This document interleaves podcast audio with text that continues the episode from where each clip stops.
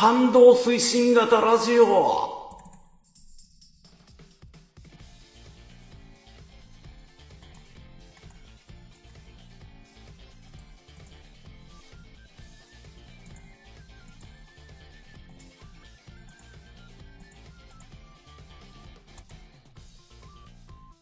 あ、聞こえておりますでしょうか。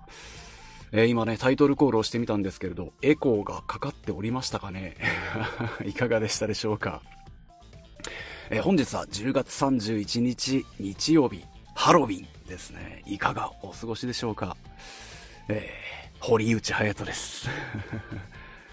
えー、何ヶ月か前からですね、大学時代の戦友たちと、こう、月末にね、毎月生放送をやっているんですけれども、え今回も前回に続いて一人欠席が出まして、今回も、えー前回と同じく星さんと二人でやっていきたいと思います。星さん。はい。来た。こんばんは。聞こえておりまえっ、すかね。と、はい。第49回衆議院選挙、お、投票日です。そうですね。投票に行きますか？投票行きましたか、はい、もちろん。行きましたよ。期日前。はい。僕も期日前で行ってきました。ね。いやー、ひっくり返んねえかなーって思いますよね。本当にまあ、ね。もうちょっと、あの、ちゃんと選挙が機能してほしいなとは思いますけどね。そうですね。はい。ちなみに僕はあのーねまあ東京、まああえて何区かは言わないですけど、僕の区は、あの、うん立候補者がろくなやつがいなかったです。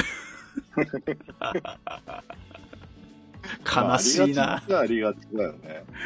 どこに入れてもこれさって感じですよね。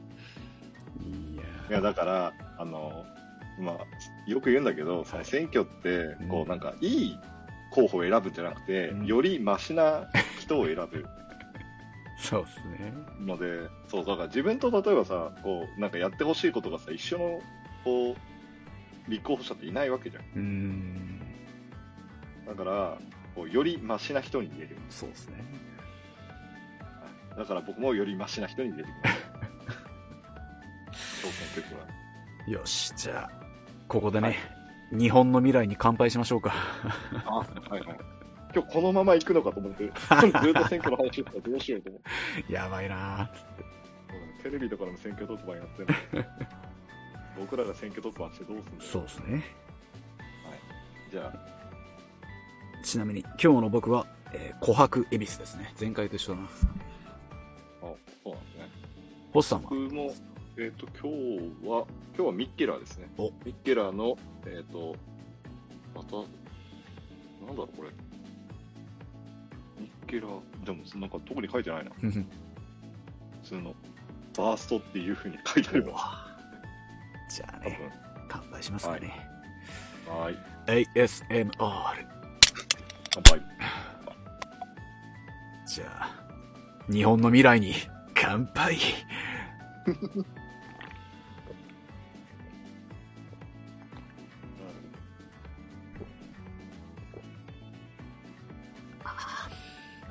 美味しい。うんめありがとう、琥珀恵比寿。おはかい買ってこようかな、今度。ぜひぜひ。ね。結構ね、売り切れちゃったりしてますけどね。まあ、そうだよね。タイミングだもんね。そうですね。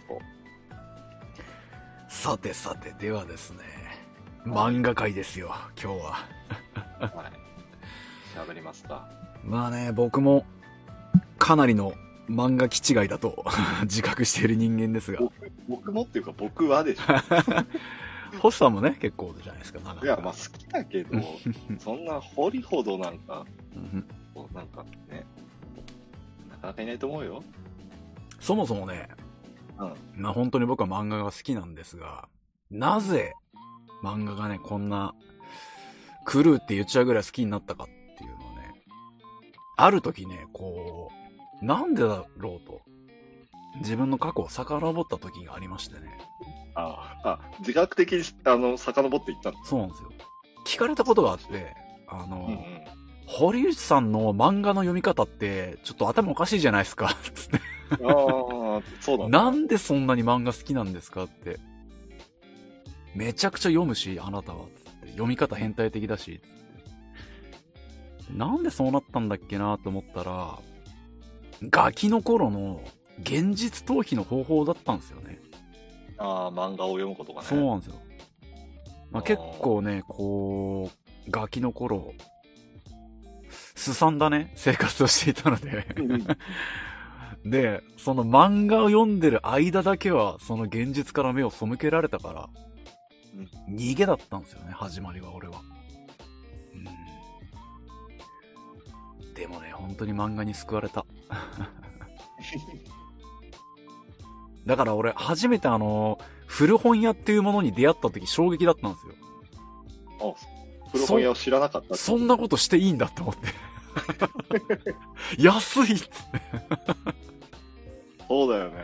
びっくりしましたね子供の頃に古本屋知った時はもう、うん。ね。いいんだ、こんなことしてっつって。めちゃくちゃしかなかったよね。ね通ったな、本当に。通った通っ下北に。た。なんで下北下北だったな、俺は。地元の古本屋とか、ほぼほぼ顔だったもんね。わかるな。そうだな、本当に。あの、中高とかね、定期だったじゃないですか。うんうんうんで、学校までの間の駅をい一駅ずつ降りて、その駅の古本屋を巡るんですよね。それはやったことないけど、まあでも気持ちはすごいよくわかる。いや、時間がありましたね、やっぱ学生の頃はね。うん。そうでしょう。それが一番贅沢だよね。懐かしい。今考えると。そうですね。じゃあ、まあそろそろ始めてみますかね。はい。一応今日のね、漫画語りでいくつかテーマを作ってきたんですが、えー、じゃあまず初っ端ですね。最近ね、出会った面白かった漫画。僕ね、これ本当に直近で出会いましたよ。あ、直近で？はい。このテーマ決めてからってこと？そう。すごい。いあのね、今週のジャンプ読みました、星さん。や、読んでないし。読んでないよね。もう読んでないわ。あのね、すごい漫画が一個ね、載ったんすよ。えなんてわか？るあのね、まあ、星さんは知らないでしょうけど、失恋ビギニングっていう、あ、なんかでも、それ、この間、どっかで見たな。ツイその単語。ツイッターで多分ね、あの、話題にはなったと、おーあれと。言ってちょほしい。ビギニングだけカタカナのやつ。そうですね。失恋にカタカナでビギニング。で、一戸先生という方がまだ若い方で、うん。これが今、こうジャンプであの新人のこう、なんとか杯みたいなのをやってて、それのエントリー作品の一つで、本誌に載ったやっとっていう。へーすごいね、うんそれは。これ。読み切りが載ったってこと？そうなんです、読み切りが。で、その、なんとか杯でトップを取れば連載取れるのかなみたいな、うん。賞レース的なのやってて。えー、ジャンプもそういうのあるんだ。あ、結構あるんですよね。でもね、その、確かに新人さんいくいくつか乗るんですけど、うん。僕久々に、つが本当にこの直近で出会いましたね。すごいのに出会った。えー、あちょっと知らないんで、じゃあ、聞かせてほしいですね。ど、どんなところが？これがですね、あの着眼点がとても良くて、あの、一応学園ものなんですよ、話は。うん。高校生たちの話で。で、まあ、この作品、あのモ、モノローグから始まるんですね。うん。この話が、あの、学園ハーレムものだとしたら、多分5巻ぐらいで打ち切られるっつって。で、その、主役っぽいやつがいて、あの、トラブルの主役みたいなやつがいて、で、その周りヒロインたちが 囲んでて、あのすごいめちゃくちゃ金持ちの社長令嬢が一人ヒロインがいて、あのめちゃくちゃドヤンキーなんだけど、実は心優しいヒロインがいて、つって、あの、宇宙人、実は宇宙人の女のヒロインがいて、つって。で、えーあと一人、もう一人、なんか、地味な子がいて、みたいな感じで。あで、そこまで語ったとこで、あのーそれを見てる俺っつって、そのモノローグの主人公は、その学園のハーレムの外から見てる漫画研究会のモブだったんですね。おー。そいつが主役だったんですよ。で、この時点で、通常だとメインの、そうそうモテオくんの方が主人公なんだけど。そいつのモノログっぽく始めといて、実は外から見てたそいつが主役で、で、さらに面白いのが、あの、負けヒロインを勝たせようとする漫画なんですよ。ああ、まあ最近聞くセリフだよね、その、負けヒロインっていうか。そうそう、負けヒロインって言葉はあるんですけど、そこにスポットを当てて、描いたのがすげえ良くて、うん。で、なんでその肩入れすることになるかっていうと、その漫画研究部のやつが、漫画のでは実は結構あって、あのー雑誌に応募して賞を取って、で、担当編集がついたんですよ。うんうん。その、その担当編集に言われるんですね。あのー君のこう作品感とか、あの、今やろうとしてることはとてもいいんだけど、あの、売れようと思ったら、こういう恋愛ものとかもいいんじゃないかな、みたいなこう案を出されて、で恋愛ものか、書いたことねえし、興味がないなってなった時に、その学園ハーレムっぽい奴らを見つけて、そいつらを観察してたんですね。うんうん、なるほど。そう。キャラメイクとしてノートに書いてて、うんこいつはこんな感じか、こんな表情するっつって。で、その、さっきヒロインを3人、こう、うん社長令嬢、ヤンキー、宇宙人、で、もう一人いるってちょっと言ったじゃないですか。その4人目の地味なヒロインの子に、そのノートを見つかっちゃうんですあ、なるほど。ああ、俺の学園生活終わったと思ったら、その女の子が、私にこの恋を勝たせてくださいって言って、あの、頭を下げて、ブレインにつけるんです。うん、なるほど。そうなんですよ。その4人いるヒロインの中で一番地味な子をこう勝たせるために、その肉付けをキャラしていくっていう話で、めちゃくちゃこの着眼点が良くて話の運びも良くて、うんうん。絵はね、そんな上手くはないんですけど、これからだなって感じなんですけど。いや、めちゃくちゃ良かったですね。今言っえーたぐらいで起承転結の章ぐらいなんですけど、おこの天のクライマックスも良くて、ケツの終わり方が超綺麗なんですよ。えもうー流れが美しすぎて。雑読み切りって感じだね。はい、そうですね。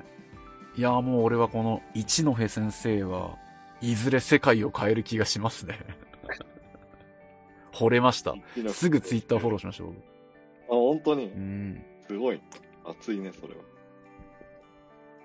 えー、あ、なんか、でも今の話聞いてる結構面白そうだね。いやー、読めば絶対面白いと思いますね。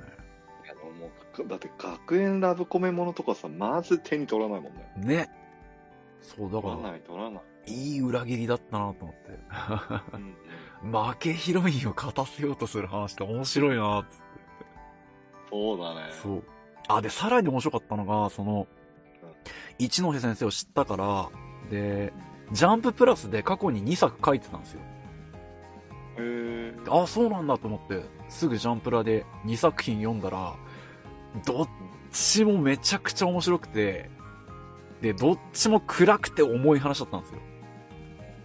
あ、出てくるね。クリコ。そうそうそうそう。と呪いの人形バーサスサメ星人。あこっちみたいな、こっちみたいな。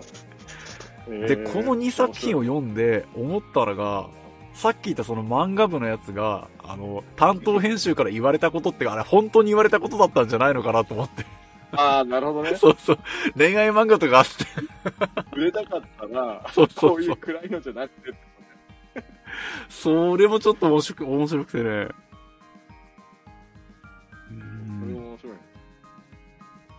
そうなんですよ。明日になったらね、もう次の号が出ちゃうんで、もしね、ご興味持たれた方は、あのジャンププラスでね、こう電子で買えるし、しかももしかしたらちょっと待てばね、ジャンプラにこう単独で乗るんじゃないかなとかあ出てくる可能性あるよ。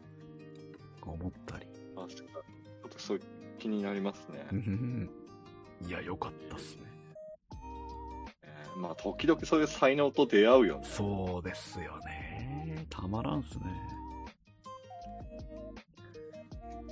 この間、あの、堀と、ちうんょっと、ツイッターのでやりとりになった、あの、えっと、読み切りのやつもすげえ面白かったもんね。はいはい。なんか、ジャンプルーキーみたいなやつ。はいはいはい。ジェノサイドギグですか？そうそうそうそう。あれとかもすごい、ああ、才能ってあるなーって思っちゃうよね素晴らしいですね。素晴らしかったです。まさしくその話もしようと思ってた。あ、本当に 撃滅のジェノサイドギグです。2作目が。そうだ、ちょっと俺、俺ちょっとタイトル書くんで、星さんじゃあ次、星さんのおすすめを言ってください、じゃあ。あ、そうかそうか。書かないといけないちょっと。書かないといけないね。一作品目、失恋ビギニング。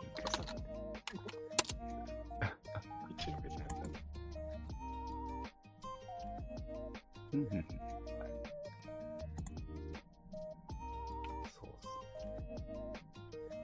星さんは最近なんか面白いのに出会ったんですか？最近、うん、その、自分が出会ったのを最近って言うんだったら、んあれだけれども、まあ、直近で、こう、新しく連載始まってっていうので言うと、うんえっと、アフタヌーンでやってた、スポットライトっていう作品ですね。おお知らないっすね。スポットライあト。、本当に？はい。もうね、アフタヌーン読まなくなっちゃってね。そうなんだ。そうそう、だから僕も久しぶりになんか、ほあの、アフタヌーン付いてて、う最近はなるほど。読んでるんですスポけど、ットライトってカタカナっすか？うんカタカナで、1話とかはね、あの無料で読めるので、なるほどね。読んでいただくといいと思うんですけど、これどういう話かっていうと、はいはい。その、まあ、大学生の学園ものうん。で、主人公は、まあ、ネクラなキャラクター、あまりコミュニケーションが取れないうん。感じのキャラクターで、まあ、カメラが趣味はいはいはい。という青年なんだけど、その青年が、まあ、恋焦がれてる女の子がいて、うん。で、その子と、みたいな、そういう話なんだけど、はいはい。でも、その、なんていうのかな、舞台が大学のミスコンなんですよ。はいはいはい。ミスター・ミセスコンテスト、あミセスじゃない、ミスコンテストとか言って、あの、まあ、かっこいい人、かわいい人みたいなのを選ぶみたいなのを、うん。まあ、やってる大学とかあるじゃないですか。はいはい。その中で、こう、その主人公の男の子は、まあ、カメラマンとしてうん、そこに参加していって、うん。で、その主人公が憧れている女の子っていうのは、こう、自分がミスコンの方に出るっていうので、こう、群像劇に持っていく話なんだけど、これね、ちょうど面白くなってきたところでちょ終わっちゃったんだよね。なるほど。打ち切り。なので、そうそう、後で、後でもちょっと話したいなと思うんですけど、へえ。え、作者の方は割と新人の方なんですか？そうだと思うんだよ。三浦風先生っていうえー知らねえよけれども、はい。2019年に指揮賞を取ってうるのかな。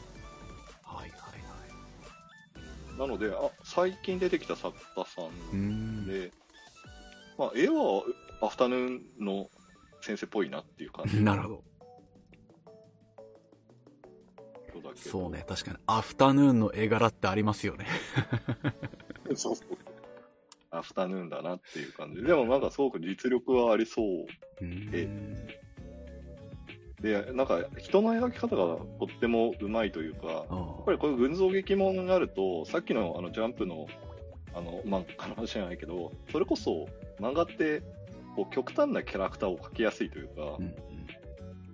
なんだけど、まあ、人の描き方結構しっかりしてるなっていうのと、あとやっぱ大学生ぐらいのこう、なんていうんですかね、こう、まだ何者にも慣れていない感じうん。が、ちょっとこう青春プレイバック的にもあって、とても良かったんですよね。いいですね。甘酸っぱいですね。そうそうそうでもね、そんなにね、なんかね、恋愛の話にならないのがね、面白いなとう思って。ん。なんか、初め恋愛ものなのかなと思って読み始めたら、全然違う方向に行って、あれあれうんって思ってるうちに、こう、なんだろう、人との向き合い方みたいな、うんそういう話になっていくので、うんで、なんか、せっかく主人公カメラ趣味で、その写真を撮るのが趣味だから、その被写体との向き合い方とかでもうちょっと話が展開していくんじゃなかろうかって勝手に期待をして読んでたんだけど、そこまでいかずにちょっと終わってしまったんだよね。そうか。星さんはカメラもやりますもんね。ああ、やりますね。はい。そこの共通点もあったんでしょうね。なるうんほど。そう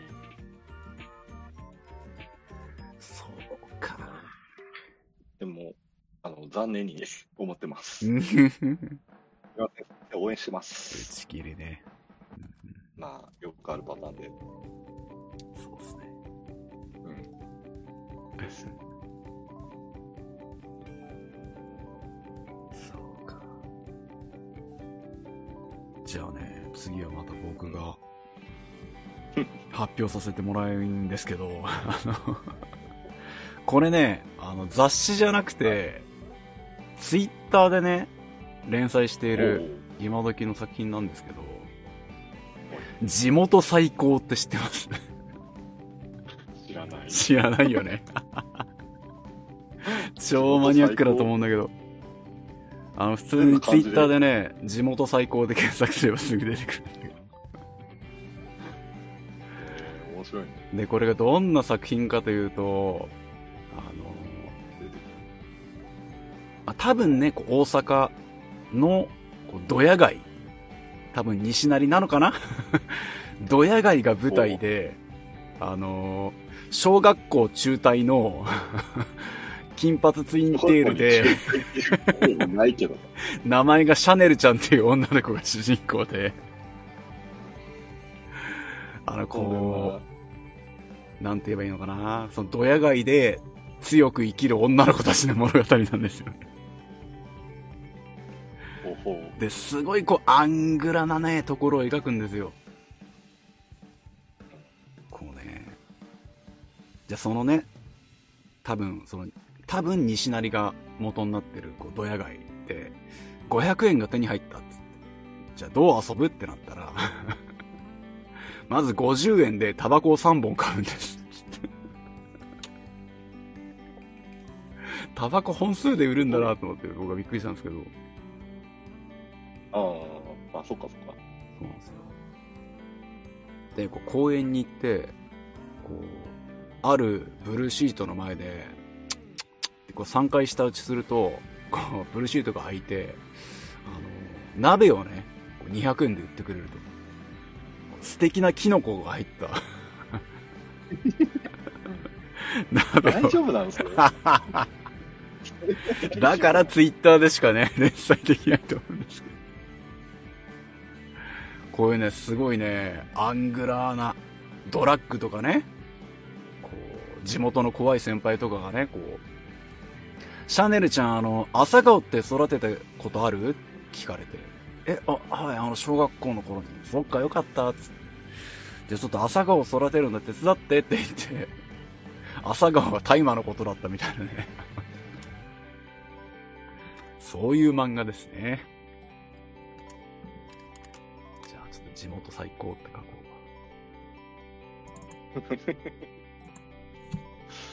これ、あの、まあ、いわゆるショートショート系のやつだけどう。、そうですね。すごいね。めちゃくちゃ面白いですよ、それ。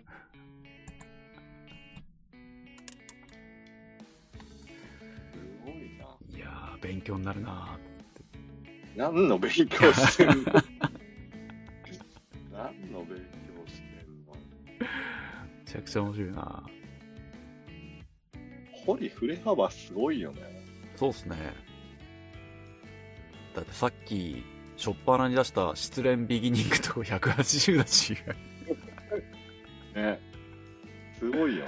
ああ、面白いないや、これかなり、あれです。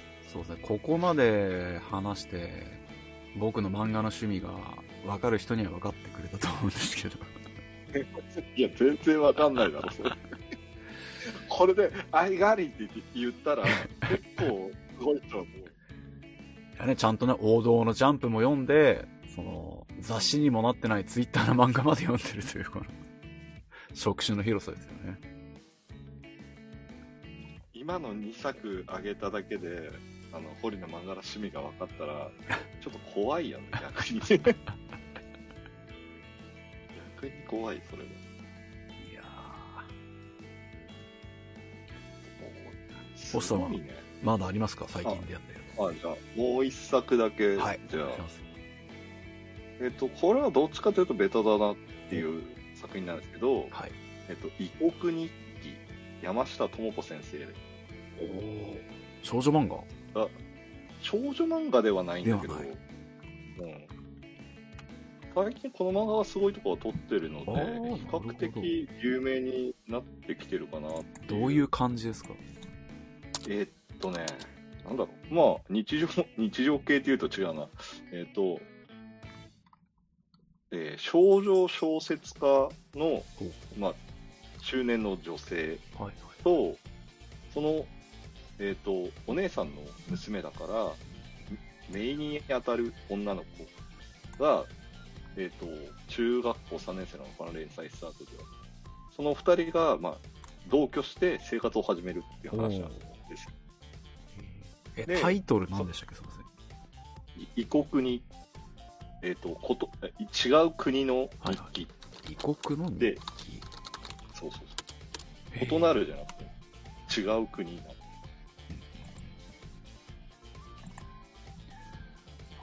これ雑誌は何でやってるんですか？雑誌？これ、ざこれ雑誌じゃないんだよね、僕知ったの。ああ何ってんかんないな。なるほど。何ってんだろ異国日記調べてみよう。う。ああの、ホームページが、あの、小電車さんのホームページが出てくるんだけど、国日記。本当はすぐ出るわ。国日記。すぐ出るでし山下田中さん。うんうんうん。はいはいはい。いいですね。面白そうですね。へえ。あ、でフィールコミック。主人公の、まあ、その二人、えっ、と、まあ、おばとメインになるんだけど、うんうんそのメインの匠やさっていう、まあ、女の子の親御さんが、まあ、事故で亡くなられて、うんで、その、まあ、姪っ子を引き取るうん。のが高台真紀夫っていう、まあ、少女小説家はい。の女性で、で、この人は結構コミュ障で、まあ、うん。なんだ小説家をなりわいとしてるだけで、あんまり、こう、たくさんの人間と関わるような人ではないみたいな。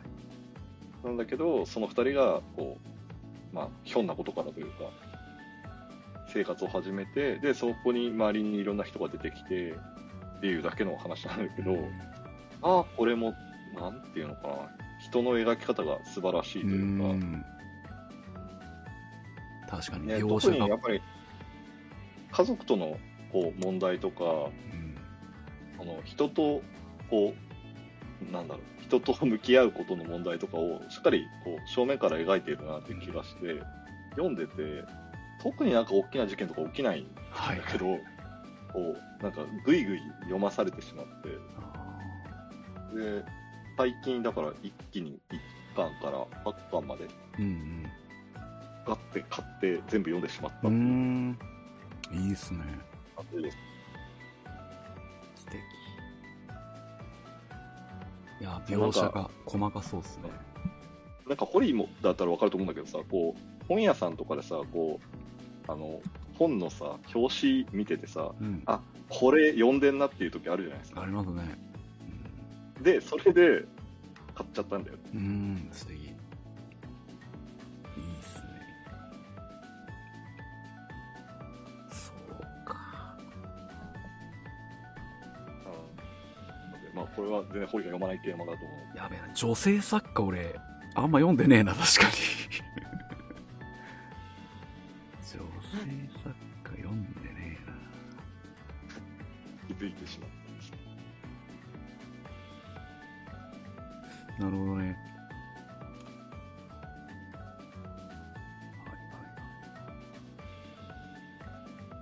はい。わかりました。いいですね。ちょうど22出ましたね。うんはい。まあ、まだあるんですけどね。とりあえず次行きましょうか。これだってそんなんやってたら永遠にそうなん永遠行っちゃうんでね。じゃあまあ次ね。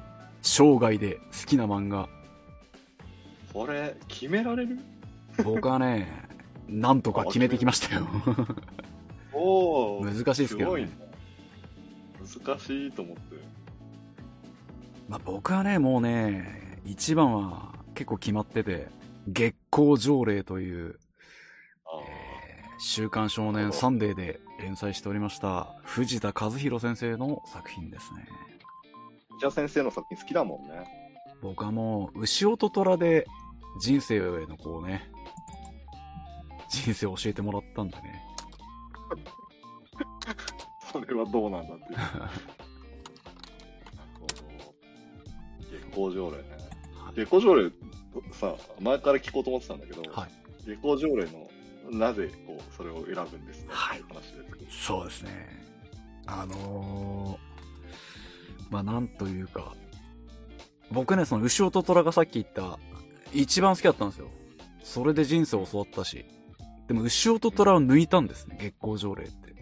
それすごいよ。はい。すごいこと、本当に。当時自分でも衝撃だったんですよ。牛音虎超える漫画なんか出てこねえだろうなって思ってたんですけど、それを藤田先生がまた更新してくれて。で、まあ、なんで惚れたかっていうと、やっぱ主役の月光が超いいんですよね。あの、藤田先生が、もうご自身でおっしゃってたのが、牛尾は、牛尾と虎の青月牛尾は、本当太陽みたいなやつだっつって。そうだ。そうなんですよ。でも、あのー太陽みたいにこうギラギラ照らす光が苦手なやつも絶対いて、逆に月の方が好きなやつも絶対いるんだっつって。で、月光は月なんですよ。うん。で、そのね、あのー岩崎月光っていうキャラなんですけど、あの、本当に不器用なやつで、まあ言っちゃうとツンデレみたいな、ギャップ萌えが本当に強いやつで、普段はほんとめちゃくちゃひねくれたやつなんですけど、こう、ここぞという時でバキって決めて、ふっと優しいとことか出してくると、たまらなくて。その、さっき言った牛音虎って漫画でも、俺は一番好きなキャラが秋葉流れってキャラで、で、その秋葉流れっていうキャラが、牛音虎の中における月の位置の役だったんですよ。青月牛尾が太陽としたら、秋葉流れが月で、で、そうだね。めちゃくちゃいいキャラだったんですけど、あの物語終盤で牛を裏切るんですよ、そいつが。うん。そのね、秋葉流れが裏切った瞬間のサンデーを当時読んでて死ぬほど僕は衝撃を受けて、未だにね、漫画を読んでてあそこまでの衝撃を受けたことがないなってぐらい衝衝撃だったんですよね。で、その秋葉流れが一番好きだったんですけど、その上を行ったのが岩崎月光だったという話でね。なんかさ、ひねくれたかっこよさが自分にはこう、ツボだったというか。そうだろうね。堀がルフィを好きになるとはあんま思えないもんね。でもガキの頃ね、僕ね、本当にね、牛尾みたいになりたかったんですよ。牛尾みたいになりたかった。そうなんですよ。牛尾、本当にそう思って行動してましたからね、マジで。牛尾だったらこうするとかね。あそうだよ。虎だったらこういう時こう言うみたいな。やってましたね。でも岩崎月光がかっこいいんですよね、マジで。一番痺れたシーンがあって、あの、八日月姫っていうのが相棒なんですね、岩崎月光の。あの、物語から出てきたお姫様なんですけれども、それがあの、まあ、月光条例ってどういう話かっていうと、こう、おとぎ、おとぎ話のキャラクターが土地狂っちゃうって話なんですね。で、その土地狂ったやつを、主人公の月光が、あの、人間側の死者になって、こう、おとぎ話の世界から助けてくれって、こう、力を貸してくれって言われて死者になって、月光がぶん殴ると、その、正しい月の力が与えられてて、それで土地狂ってたやつが正気に戻るって話で。で、桃太郎が土地狂うんですね。で、くっそ強いんですよ。で、桃太郎が、さっき言ったその相棒の八日月姫をこう、求めてて、で、奪いに来るわけですね。で、あの、八日月姫の能力っていうのが、あの、何でも飲み込めるんですね。で、飲み込んだものを、の形になって武器になっちゃうって設定で、金棒を飲んだら金棒の形になって元々の武器の何倍もの力を出せるっていう特殊なキャラクター能力で、で、桃太郎がその力を奪いに来る。で、その時に月光が言うんですよ。あの、あの、私が手に入れたら何よりも大事にするみたいな。で、それを聞いてが、月光が言うセリフが超良くて、あのなんだっけな。あー、ちょっと忘れた、やべえ、ちょっと待ってね。あー、なんだ、すげえかっこいいセリフ。えー、っと。あ、そうか。あのー、大事にするみたいなこと言うんですよね。桃太郎の方が。うん。あの、そうかよ、そう、ああ、そうか、そうか、わかった、わかった、つって月光が。あの、あんたさっき大事にするって言ったな。だがそれは、武器としてって話だろう、つって。こいつはお姫さんだ、つって。物語の中には待ってくれてる奴もいる、つって。そういう目でこいつを見られねえなら、大切にでできねえなら、こいつは俺の横にいる方がいいなって言うんですよ。このセリフが死ぬほどかっこよくて、藤田先生天才だなって。そいつは俺の横にいる方がいいななんてセリフある？と思って。そこでね、僕は23%ぐらいね、こう心の中に女の子を飼ってる人間なんで、そこの乙女回路を超刺激されて、月光かっこいいっつって。内臓なんだ。そこで惚れましたね、もう。いやー、あんなセリフないなー、つって。そうっすね。まあね、でも月光条例ってね、やっぱ、牛音虎とか、その前のカラクリサーカスがね、めちゃくちゃ本当にすごかったんで、そこと比べられるとちょっと格が落ちちゃう、世間的には、作品なんですけどあそうなんですよ。俺は大好きで。うん。もちろんね、俯瞰で冷静に見たらダメなとこ多々あるんですよ、やっぱり。俺はもう許せちゃうんだけど好きだから。うん。そのマイナスもひっくるめて好きですね。本当に一番好きになっちゃいました。ツイッターのアカウント名になってるぐらいだもんそうなんですよ。これね、だから一回藤田先生先生と会えた時があって謝りましたよね。すいません先生、あの僕あの月光条例が好きすぎてあのアカウント取れちゃって、つって。すいません。笑ってくれましたけどね。笑うしかないよ。そうですね。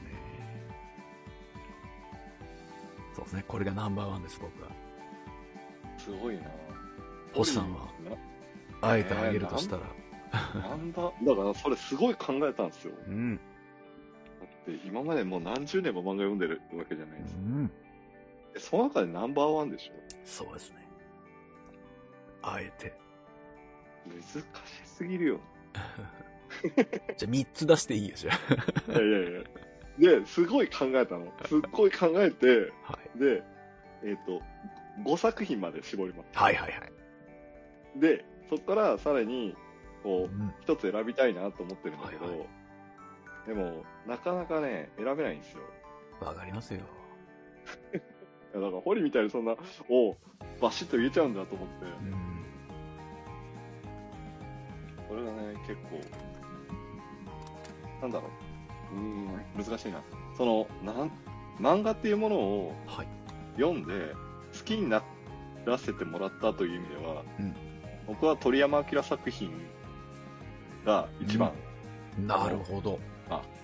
初めなので、その鳥山明先生の作品が、まあ、特に、まあ、ベタだけど「ドラゴンボール」が一番こう初めに漫画を教えてくれた作品なので好きなんだけどでも作品的に見てじゃあ一番好きな作品なのかって言われるとおちょっと悩悩んでしまって でそこで悩んだ作品が何かっていうと、ん実は、風の谷のナウシカなんですよ。わあ、なるほどね。のコミックス版はいはいはいはい。が、これが、むちゃくちゃ良くて、強いですね。そのな今まで何回読み返したか分かんないぐらい読んでて、で、結構、なんだろう、自分の、なんていうのかな、それこそ人格形成にも影響を与えてるんじゃないかなって思うぐらい。やっぱり、こう、稀有な作品だったし、初めはこう、風の谷のナウシカって映画、アニメーション映画で知ったナウシカっていう物語だったけど、コミックスの方はその、まあ、後というか、まあ、全然違う方に話が展開していくわけで、で、それが結構やっぱり現在でもこう通じるようなテーマ、もちろんずっと環境の話もしてるし、はいはいその国とか文化とかの話もしてるし、なんかすごく、こう、その全てが、こう、色あせないなっていうふうに思っていて、なので、生涯で好きな漫画一冊あげてくださいって言われたら、実は風の谷のナウシカって言おうと、ついさっきまで考えてたんですよ。なるほどね。うんいやー、いいですね。文句ないですね。いや、すごい悩んだよ。めちゃくちゃ悩んだよ。そんな一つとか言うなよと思って。そうね。いや、もう3個ぐらいでいい、3個ぐらいで。って話じゃなくて。何冊持ってるよっていう話でしょだった。そうか。1000とか2000じゃ効かないぜだって、うーん。と思うんですけどね。いいと思います。なので、はい。もし、だからか、風の谷のナウシカの、あの、うんアニメーションしか見たことなくて、で、コミックス読んだことないよっていう人がいたら、うん。ぜひ読んでほしいなとそうですね。思います。とても王道で素敵ですね。うん。そうそ。そううなので、そうしかも、多分電子版とか出てないんだよね。だからコミあ紙で買うしかないかあ、そうか。まあ、図書館行けばね、ありますよね。ら、あ、そうかそうか、図書館で読める。100%。うん。そうでも、絶対、あの、家の本棚にあって、うん。そうしたと思うので、確かに。だから実家からこの間、あの、愛蔵版の風の谷のナウシカを、こう、持ってきたもんね。うーん。上下巻で、すごい分厚い辞書みたいな。あーメイドインアビスのつくし先生が、前、仕事場にこうカメラが入ったの見たんですけど、うん。やっぱナウシカの何巻かの冒頭のナレーションがクソやばいってやっぱ言ってましたね。あの、なんかあったら見返しますね、これを、つって。もう、宮崎駿がみなぎってるって言ってました。いや、すごい、すごいよ、本当に。なんか、あの、その、宮崎駿ってアニメの人だと思われてるけど、もう、なんかコミックスですらすごいもんうーん。もう止まってる絵なのに、もう完全に動いてるし、しかも全然説明とかないんだよ。物語にさ、なんかさ、あってもいいじゃん、こんな複雑な話してるんいやだか、ら。いいですよね。その、それは作品の中で当たり前だから説明とかないっつって。そうそうそう。でさ、何回か読んでないとさ、実は気づけないところとかたくさんあってさ、あいいですよねこれあのこと言ったんだったよな、のを子供の頃に気づいてさ、すごいさ、ズブズブハマってったんだよ。いや、あるな何度読んでもね、味が出てくる。そうそう、気づけるようになってったりしますもんね、年を重ねるごとに。そう、うん。そうなの。わかる。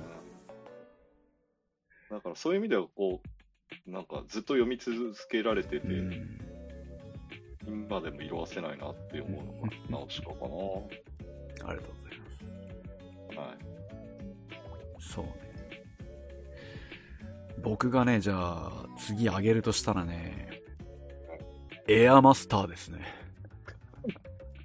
エアマスター来たね。知ってますか、星さんは？エアマスターを。はい。でも前巻は読んでないね、多分。あらまエアマスター。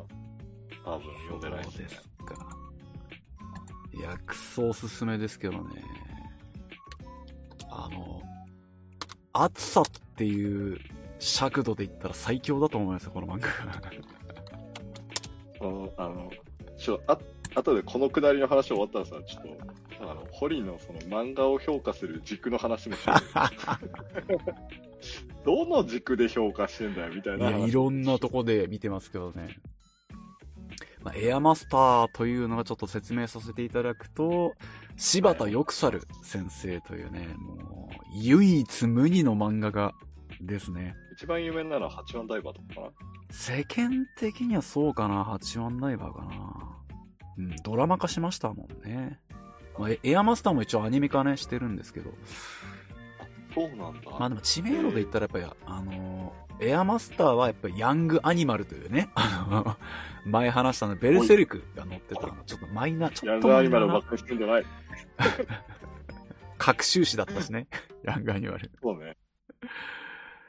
で、まあ、八番ダイバーヤンジャンだったからね、ちょっとやっぱ注目度が。あ、そうか、あれヤンジャンか。はい、ヤンジャンですね。なるほど。で、エアマスターがどういう話かというと、ストリートファイトの話なんですね。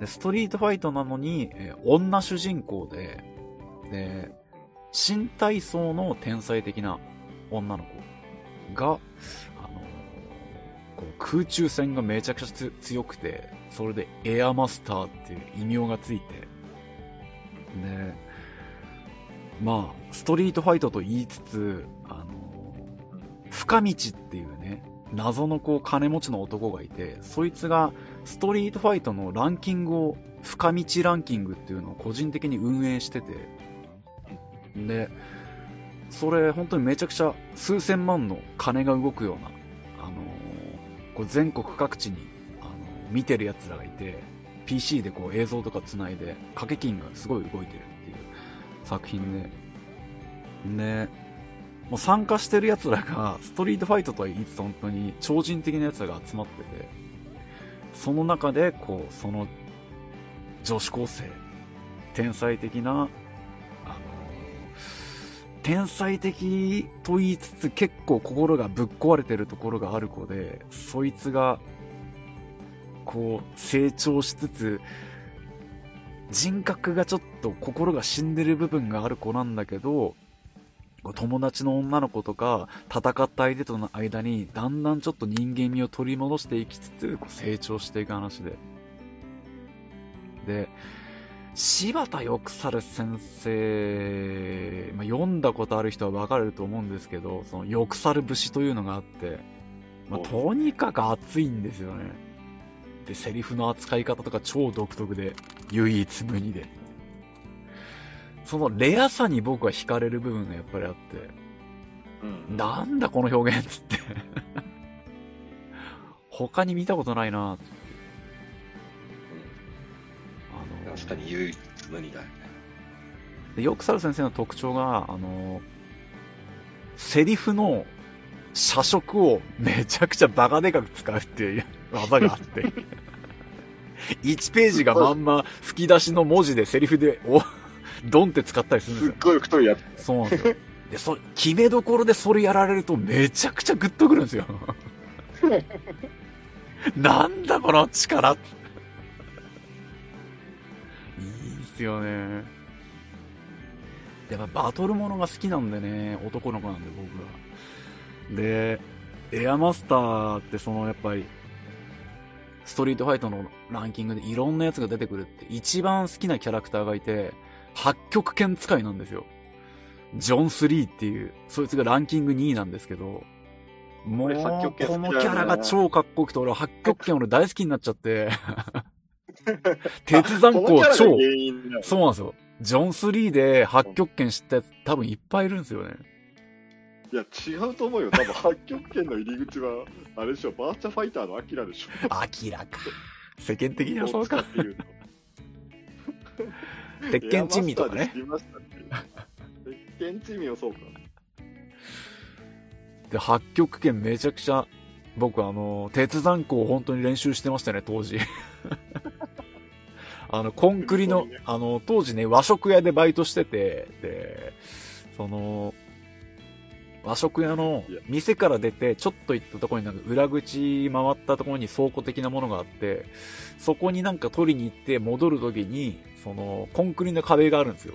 そこに必ず鉄山庫をドンってやってから 戻るっていうことをしてました。なんかもう、あれだよね、なんか、こう、映画のワンシーンみたいな。確かに。でね、鉄山庫って面白いのがね、ちゃんと決まるとわかるんですよ。体感として。あ、技がちゃんと決まるそうホッさんその壁に向かって鉄山庫をしたことないでしょ。ないないね。多分、日本国民のほとんどの人はないと思う。あのね、ちゃんと決まると、あの、まあ、決めてるのは壁じゃないですか。壁にドンってちゃんと決まると、背中から胸まで衝撃が突き抜けて、胸が気持ち悪くなるんですよ。なるほどね。そう、これが K がちゃんと入ったっていう証拠なんでサッケーができたってことね。す。そうなんです。で、その気持ち悪さを味わいたくて。もうなんだこの会話マジ。まあ、これ聞いてる人だいぶ気持ち悪いと思ってると思うよ。それくらい僕はエアマスターが好きですね。なるほどね。あと、しかももう一個思い出があって、エアマスターには。あのー当時、まあ僕付き合ってた、まあ付き合った人間で僕一人しかいないんですけど、別れた後だったんですよ。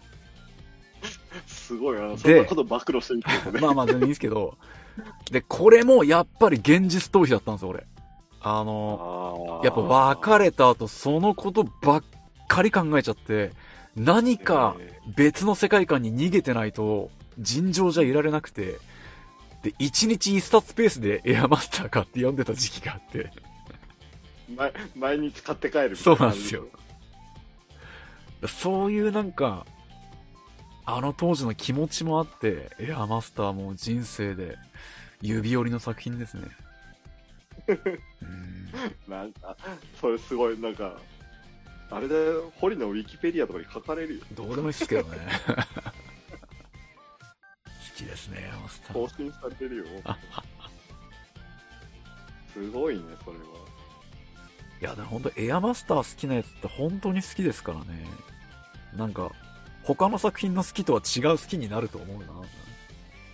ヨークサルでも先生の熱。田先生の作品はそういうあのうんなんていうの固定客というかそうそう。こう病みつきになったお客さんがたくさんいる感じだよね中毒性がありますね。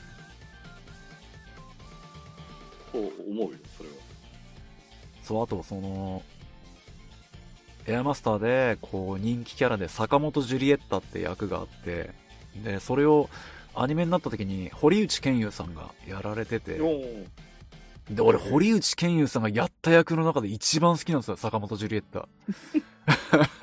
いや他にもあるいや、だろ違うんですよ。すごい芝居をされてるんです、ジュリエッタはマジでへ。えなんかそのアニメも見たくなるじゃん 最高でしたね。堀内健優さんと俺初仕事が同じ現場で、あの、会った時に伝えましたな。ジュリエッタ最高でした。そこって言われたでしょ おー、ありがとうございます。絶対そこって言われると思うよ坂本、いいんすよ。ヒロインの名前がマキって言って、その、ヒロインに惚れるやつなんですね。で名前を呼ぶんですけど、マキって。マーキーってめちゃくちゃケン、ケンユーさんの一番低い音で呼ぶんですよ。それがね、鳥肌立つぐらいいいんですね。あれ最高だったな。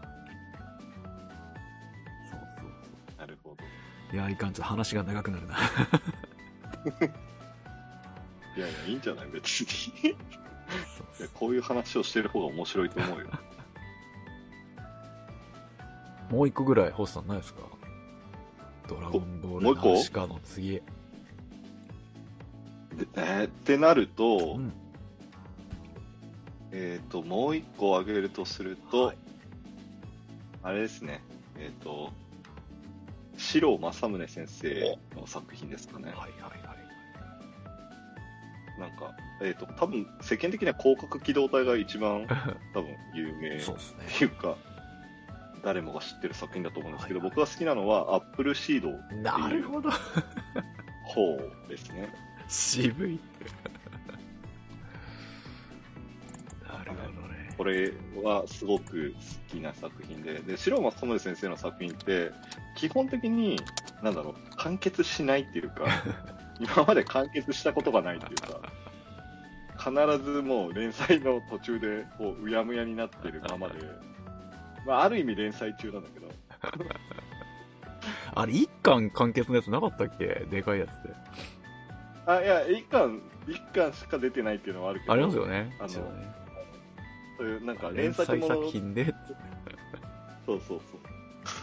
なので、アップルシードもコミックス4巻出てて、あと、なんか、データブックともう一冊みたいな感じで、あ、こう短編がちょこちょこって載ってるやつが出てるんだようね。んなんだけど、まあ、話は途中で終わっちゃってるので、すごく、なんか、その後も読みたいなとは思ってるんですけれども、まあ、多分書かれないんだろうなと思ってて。で、なんか、こう、別のね、方が、こう、アップルシードを書あかれて、あ、ありましたね。ヤンマガで書いてた気がする。そうそうそう。ボーイチさんだったかな？違あったっけなで、まあ、ちょっと僕の中では、まあ、違うなって思いながらも、ね、まあしょうがないなっていう。で、まあ、アップルシード知らない人もいると思うので、まあ、一応話すんですけど、はい。まあ、基本的には SF 漫画ですね。で、えっ、と、まあ、大きな世界大戦があって、うんこう、地球上の秩序が混乱して、で、その戦争が終わって、まあ復活をしていこうとする社会うんを舞台にした話です。で、まあ、その中で主人公となるのは、えっ、と、デュナンという、まあ、傭兵の女性と、まあ、そのパートナーであり、まああ、公私ともにパートナーであるブリアレオスというう、んまあ、男性というか、サイボーグなんですけど、が主人公の2人。で、その2人が、その人類の復興になっているオリンポスという、えーまあ、ギリシャ神話をなぞらえた、こう、なんだろう、作られた人間たち、バイオロイドが支配する、その統治機構があるオリンポスに、こう、身を寄せるようになって、で、事件が起きてくるっていう話なんだけれども、まあ何が面白いって、なんだろう。まあ、白尾正宗先生の魅力が爆発してる作品だなっていうふうに思っていて、まあ、だから広角機動隊につながるような、うん。その、なんていうのかな、こう、武装した警察ものあっていうか、それを書かせたら、もうこの、白尾正宗の右に出る人多分いないと思うので、うん。まあ、それがすごくいいのと、あと、やっぱり、その、ギリシャ神話とかになぞらえてるとかもあるんだけれども、すごくたくさんのこう SF の設定と、そしてその神話の設定とっていうのをうまく、こう、多分全然説明されないんだけど、裏設定がちゃんとあって、うん並べられてるんですよね。いや、確かに、設定の鬼ですよね、あの人は、本当に。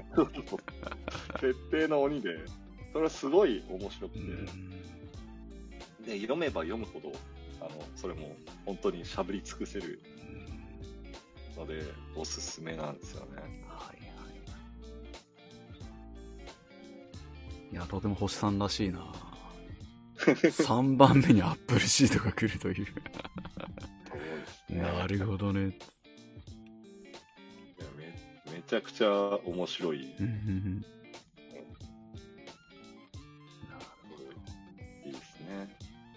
やべ、もう1時間だ。はい。こんな話して1時間。よし、もう次行こそうう。次行こまあ、次行きますか。う。次のお題がね、打ち切られちゃって悲しかった漫画。うんん。まあ、これもね、いくつもありますけれども。ほとんどの漫画がね、こう、最後までね、行かずに終わってしまうんですそう。なんですよね。始まった時からね、打ち切りと戦っているんですよね、漫画家は。どうにかならないもんかね。ねえ。金があればな。俺たちが 石油王だったら。そうね。雑誌作るよ。全くですね。超作るわ。作るよね。そうね、打ち切られちゃった。悲しかった漫画。しかも僕はね、その、打ち切られちゃったことでこう、なんかレアさが増しちゃって好きになっちゃうみたいな、変な恋愛みたいなところがあって僕。そういうとこだぞ、堀内。そうなんですよ、あるんですよね。じゃあまず僕から一個挙げさせてもらうと、あの、ティスタという作品がありまして。ああ。はい。これが、今絶賛ね、あの、爆売れしているスパイファミリー。そう。えー、やジャンププラスですね。スパイファミリーの遠藤達也先生の、えー、ジャンプスクエアで載った初連載作品なんですよね。そうだね。ジャンプスクエアの、えー、1号からね、ちゃんと載ってて。で、僕はね、しかもね、ジャンプスクエアの1号今でも僕は取っておいてるんですけれども、あの、新人作家なのに、あの、センターカラーを任されてるんですね。おで、そのカラーページのね、表紙見た段階で、なんだこの人って思って、あのそのスクエアに乗る前に、ジャンプで読み切りを数回、2回ぐらい書いてたんですけど、その時には僕はちょっとアンテナには引っかからなくて、そのスクエアのね、センターカラーを見た時に、ほんと数分そのカラーページでも目を縫い止められて見てましたね。ヒロインの女の子がね、こう、寝っ転がってる、ちょっとダークな作品なんで、暗い色調でね、銃を持っているみたいな絵で。で、これで遠藤達也先生を知って、ドハマりして、結局2巻でね、打ち切られちゃうんですけど、この2巻で終わっちゃうってところがね、作品の魅力をね、悲しいんだけどちょっと上げてる部分もあって。話的にはそのニューヨークで、あのーめちゃくちゃ凄腕のスナイパーがいて、それが警察に誰も捕まえられないっつって。で、まあそれがヒロインの女の子が大学生の女の子なんですけど、その裏の顔って話で。で、同級生の絵描きをやってる、絵描きを目指してるアーティってやつと知り合って、あの、暗い女の子なんだけど、その夢に向かって頑張ってるアーティーのキラキラさに、ちょっと心惹かれて、こういい感じに発展しそうになったところで裏の顔を見られちゃって、それが1話の終わりなんですけれども、その、悲しいすれ違いがいろいろあるんですけれども、その、遠藤達也先生の、今スパイファミリーが売れてるんだけれども、スパイファミリーってね、コメディ作品なんですよ。でも、遠藤達也の本当の魅力って闇の描き方なんですね。これは、読め、読めばわかるんですけど、ファンはわかるんだけど、あのー、凄まじいんですね。うまく言えないけど。読んでもらいたいなそのティスタというヒロインがとても良くてね、愛おしくてたまらないキャラで、悲しい過去を背負ってて、でね、僕がね、あのーこのティスタの話をしてて、あー、変態的な読み方をするねって言われたシーンが一個あって、僕、ティスタで初めて漫画の書き文字、効果音の書き文字で泣いたシーンがあるんですね。これは、これはだいぶ来てます。すごいでしょ。でもこれ、なかなか意味が伝わらないと思うんだけれども、まあ、シーン的に言うと、そのティスタの子供時代の、本当にちっちゃい頃の話で、あの、孤児院にいるんですね。孤児院にいて、で、ちょっとお姉さんの、ほんのちょっと年上の女の子が、と仲良くしてて、で明るく振る舞ってる子だったんだけど、実は親にボコボコに、あのーこう服の下は殴られててあざがあって、で、着替えてるとこで初めてそのあざを、その子は見つけられちゃって、あの、必死にバレるとまずいから、おお父さんに迷惑がかかっちゃうって言って、取り繕ろうとして、わたわたってしてる時に、そのティスタが、その女の子の殴られたあざを撫でるんですね。その撫でるところに、本当にちっちゃくひらがなで、撫でって書いてある。その小ささに、泣けちゃって僕。こんなにキャラクターの心情と、その、どれぐらいの強さで撫でたかが伝わる書き文字見たことないなって思って。あの演出力にね、遠藤達也さんは絶対売れるって思ってたんだけど、2巻で打ち切られちゃって。まあでも結果ね、今ね。まあそこから長く長く至福の時間を経てね、今、スパイファミリーで大爆発してるんで、うん、うん。全部全部これでひっくり返してくれた。絶対アニメ化するし、あんなの。うん。そうだね。アニメ化するだろうね。100このまま120%しますね。うん。でもね、スパイファミリーよりティスタの方が面白いんですよ。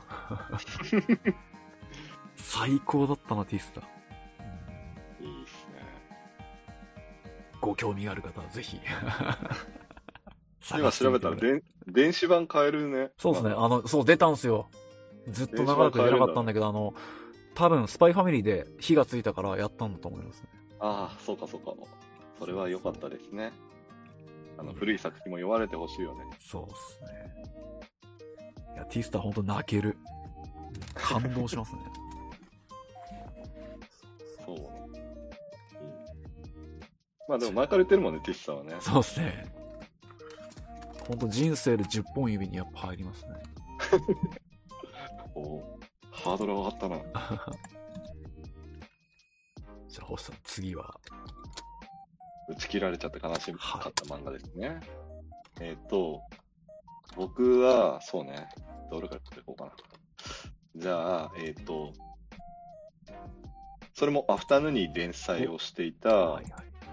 えっ、と、当時は玉川秀、俊秀先生、はいはい。現在は玉川茂樹さんという、えっ、と、まあ、ペンネームになってらっしゃる方なんだけど、その人が書かれていた、早子酒道を行くという漫画が、はいはい。とすごく好きな漫画で、はいえっ、と、どんな漫画かっていうと、えっ、と、まあ、主人公の女性、平山隼子っていう、まあ、大学を卒業してプータロしてる酒好きの女性が、えっ、と、酒情報誌、震える酔っ払いの伝説っていう、まあ 伝説の雑誌があって、その雑誌の編集部に入って、まあ、いろいろ起きますよっていう話で、毎回こう、酒と、なんだろう、1話完結型で、酒と、まあ、人の人情みたいなも物語みたいなのが、こう、出てくるへ作品で、これも2巻ですね、くしくーも。おー、いかん。もう2巻で終わってしまってるんだけれどなも、るほど。はすごく好きな作品で、その、まずこの玉川先生の絵がすごく独特で、うん、あの、トーンを使わないああ、いいですね。はいはいはい。で、ほとんどね、多分掛け網だけで表現をされている。あ、これかー 懐かしい。はいはいはい。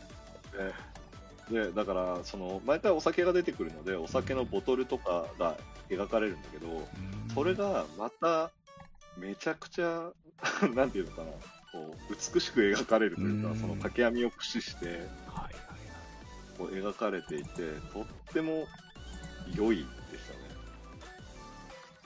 これはマニアックですね。で、僕的にはね、あの、すごくこう、いい感じに、こう、なんだろう、こう、玉川先生も、こう、このキャラクターと、こう、なんていうの、お酒を絡めて、こう、なんだ物語を紡ぐっていうのが、こう、こなれてきたなって思った頃に、ああの、おまあ、打ち切られたのかどうか知らないけど、終わってしまって、非常に残念でした。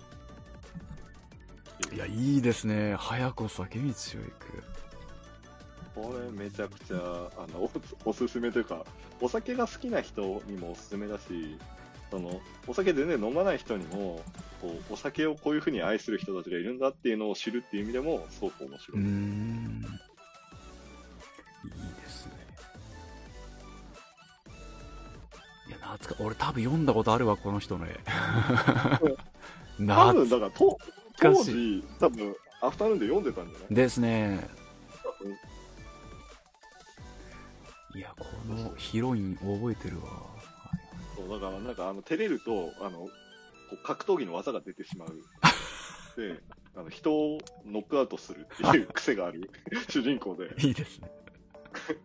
そう結構いろんな技を、こう、こう蹴り技から締め技まで、つ突きするキャラクターで。いいですね、確かに。アフタヌーンはやっぱいい雑誌だな こういうのいっぱいあるな。そうなんですよ。で、その、もう一個、その好きなポイントがあって、はい。この、主人公の平山隼子が、一番好きな酒が、お実はブッカーズなんですよ。おー、出た ブッカーズっていうバーボンがあって、星さん飲んでましたね、大学の頃。そうそう。で、僕が一番好きなお酒もそのブッカーズなんですよ。で、そう、それもあって、すごく、この作品には思い入れがうんあっています。多分日本で一番この作品を進めているのは僕だと思います。いろんな人に進めてます。かっこいいな。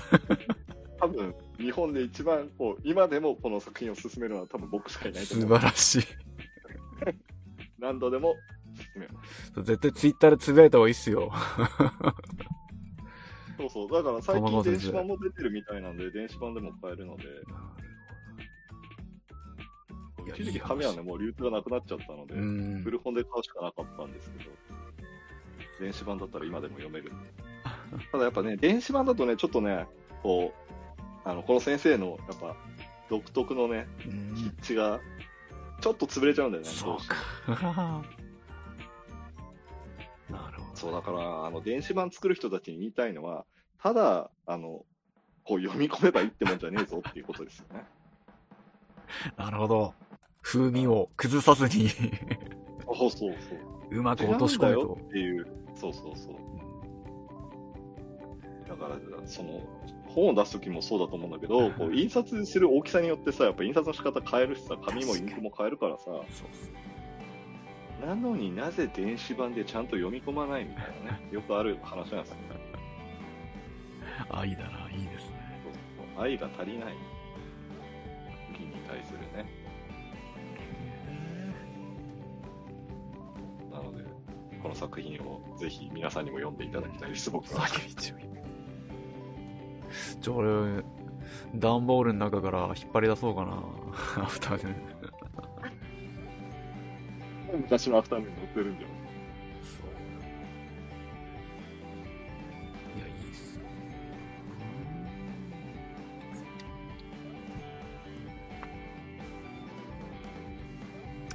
残りはもう一もう一個ぐらい出しますよ、じゃあ。僕が打ち切られて悲しかった漫画、もう一つは、バニラスパイダーという作品ですね。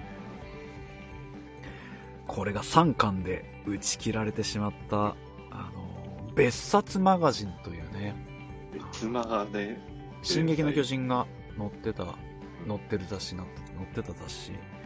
で、僕は別マガの最高傑作だと思っておりますね。バニラスパイダー。安倍洋一先生という、安倍先生ね。もうこの方もやっぱりさっき言ったあの、柴田翼沢先生と一緒で、唯一無二の方で、そうだね。ね。でもそうだね。やっぱりこの3巻で終わっちゃったって、このやっぱりこれが、個人的には作品の魅力をブーストしている部分が わかるわかる。悲しいんだよ、本当に。わかるよ、それは。でも終わり方超綺麗なんですよ、でも。うん。変な作品だよね、これも。超変、超変。安倍先生の作品は大体みんな変だけど、めちゃくちゃす変。ごい変変だよね。面白い話的に言うと、こう、宇宙人がね、あの、エレベーターという宇宙人が、こう、普通の街、普通の生活の中に徐々に侵食してきてる世界観の中で、あの、主人公の高校生のめちゃくちゃ影の薄い男の子で、あの、その影の薄さゆえに宇宙人に気づかれずに、その戦っていくって話なんですよ。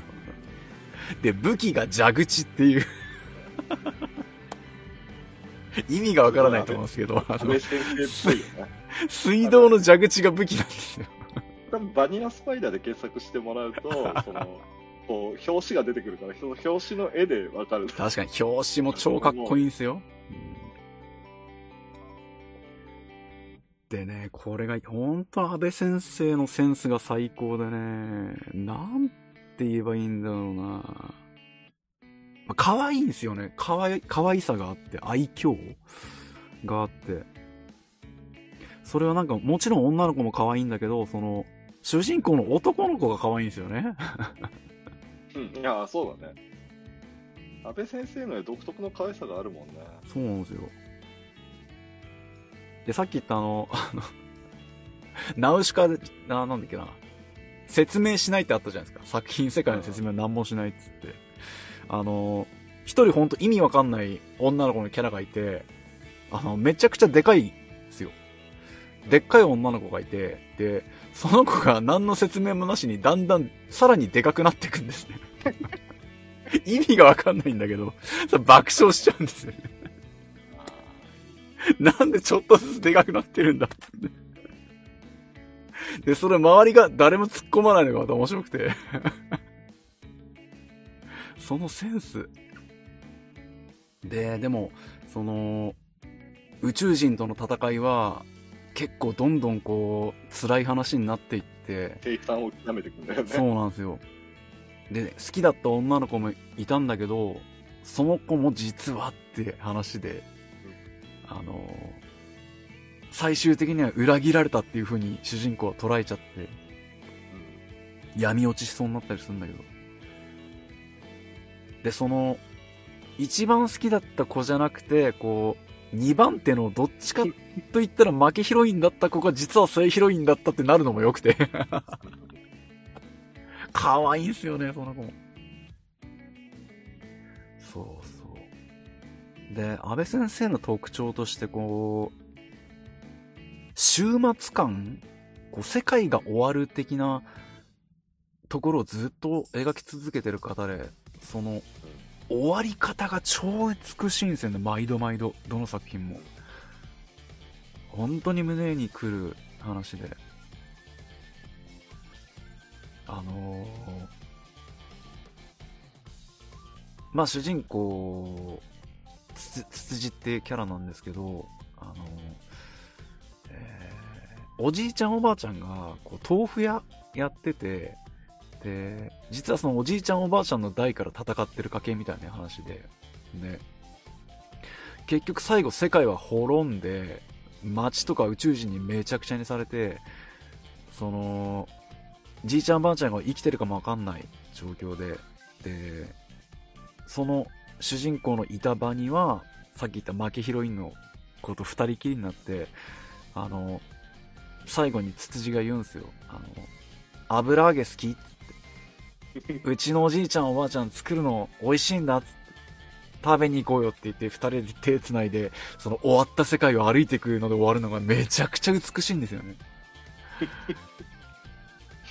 あの多分今聞いてる人は何言ってるかそう、何言ってるか分かんないと思うね。そう、終末感。世界がめちゃくちゃになってんのに、その油揚げの話で終わってくっていう。クソ日常じゃないですか、油揚げなんて。しかも、端っ、日常の端っこの方の食べ物。おじいちゃんが作るの美味しいんだっつって食べに行こうよって言って。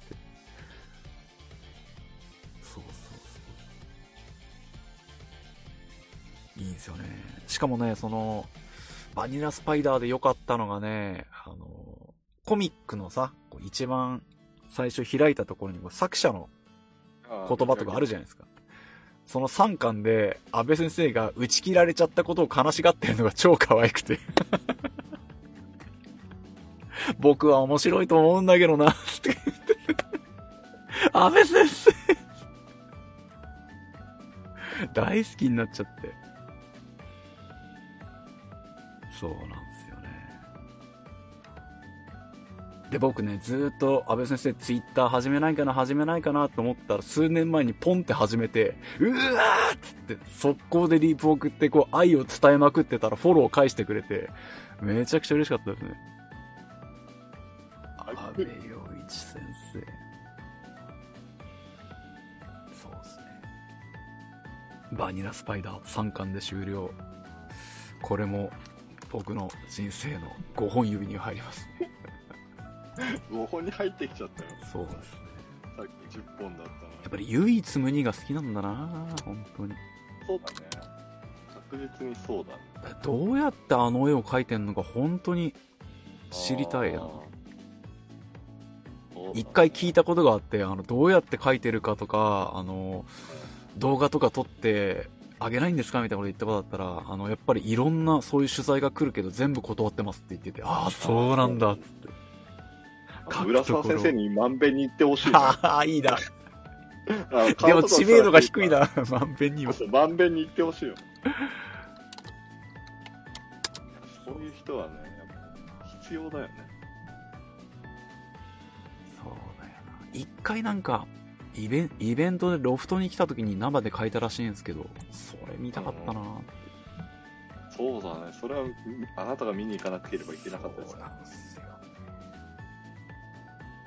バニラスパイダーでした。熱いね。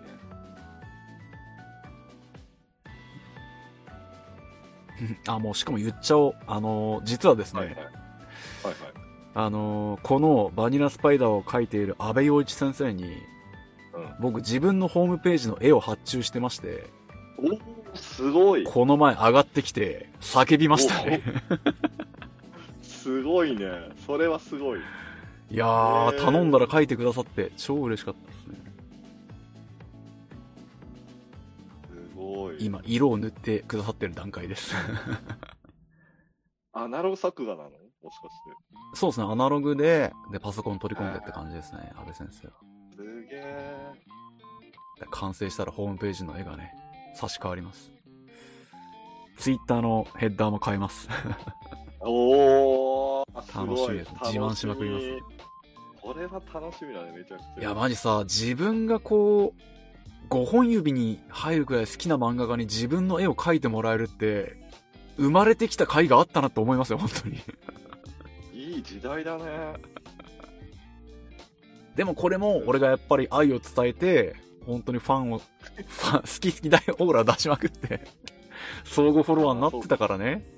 多分じ。ゃあ僕も玉川先生に出した方がいいのいや、あれ、ほんとそうだと思いますよ。やっぱ思いって届くんだなーっつって。真摯に伝えれば、つって。ただね、ほんと忙しくて、あのー実は発注してから1年経ってこれです。1年待ちました。まあまあ、そうだよ。絵描くってすんげえしんどいもん。うんいや、だってその上がってきたの見たらもうマジ本当にめちゃくちゃ書き込んでくれてて。もうラフを飛び越えてペン入れしてあったんですよ。何も言えねえなと思って。それすごい。感動しましたね。そうですね。そんな感じだな。よし、じゃあ次のお題いきますか。最後のね、お題ですけど。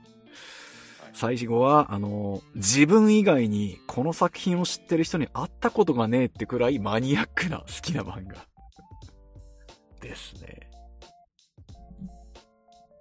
そうっすね。まあ、こう、これは本当に誰も知らない話になると思うけど。知らない話をして楽しいのか問題はあるけど。そうですね。でもこの、そんだけマニアックな作品でも俺は5作品ノミネートを出してきてますけどね。おーすごいね。5, 5もあるんだ。ありますね。すごい。素晴らしいっすね。じゃあ、そう、今俺言ったから、星さんからおお願いしますじゃあ。行きますか。えー、っとね、はい。じゃあ、どうにしようかな。とか言いながら自分も出してるんじゃないかって話なんだけど。えーっと、はい。なんだ。えーっと、あ、じゃあこれいきます。えーっと、紅林直先生の、はいはい。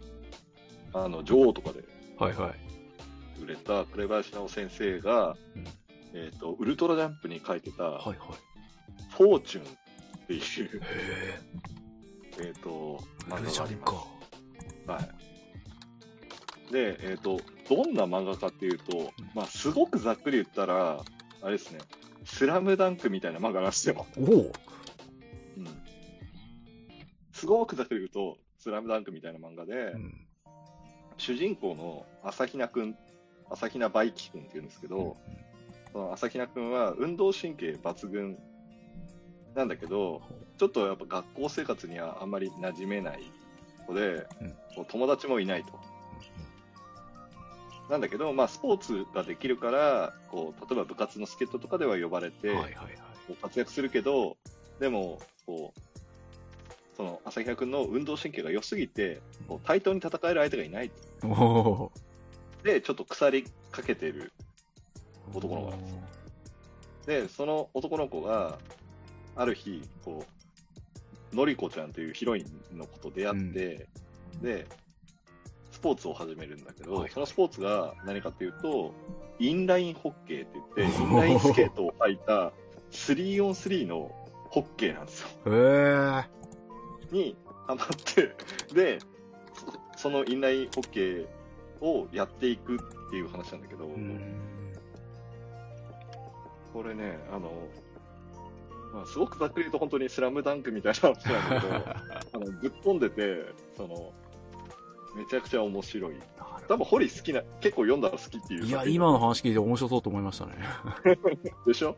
で、しかもね、こう、ライバルのキャラクターがいるわけですよ。うん。まあ、インラインホッケーなんていうマイナーなスポーツなんだけど、まあ、要するにホッケーだよね。うん。で、そのライバルが、こう、日本人初 NHL のおあのアメリカの NHL 選手になったっていう設定のミハエル・キスケっていうやつがライバルキャラクターで出てくるんですよ。こいつがこう黒髪の長髪でこう革のライダースーツ上下みたいなの着てて でしかも頬にこうめちゃめちゃでっかいタトゥーが入ってるっていう めちゃめちゃした音楽ってキャラクターなんですよ。なるほど。で、なので、その、朝比奈くんは、こう、その、ミハエル・キスケと、その、インライホッケーで戦いたくて、こう、その、大会に出るようになっていくみたいな話なんだけど、さっきのあの、えっ、と、打ち切りになった漫画じゃないけど、これ 2巻で、あの、残念ながら打ち切られてるんだけど、これね、結構テンション高くて、おすすめです。なるほど。これ、ウルジャンの初期ですかね。あ、超初期だと思う。ですよね。超初期っすよね。絵柄も合わせて。俺、天井天下ぐらいしか見てなかったな。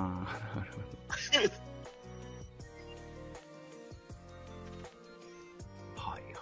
フォーチュン。多分これ、紅林先生の、本当に初ぐらいの、あかなり初期の連載ですよね。絵がもう、全然違う。荒々しいんだけど、なるほど。いや、いいっすね。マニアックですね。フォーチュン知らなかったわ、確かに。これ多分、あの、女王しか紅林先生の作品を知らない人は多分、あの、驚くので、いいですね。女王が好きな人は読まなくてい多分、堀は好き。フォーチュおすすめで。ン。なるほど。ちょうどね、キャラも出揃ってきて、さあ面白くなるぞってところで終わっちゃったんだ。そう。か。残念です。なるほどね。スラムダンクで言ったら、こう、三井が入ってきたぐらいで終わっちゃう。そうね。三井も行かないかな。行かないい。両チーム。どのぐらいあでもまあそうだね。三井と宮城が揃って、さあっていうところぐらいで終わっちゃうから。うわ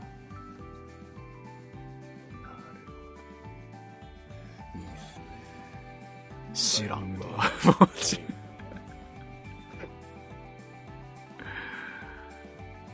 みんな天井天下ですよね、それはね。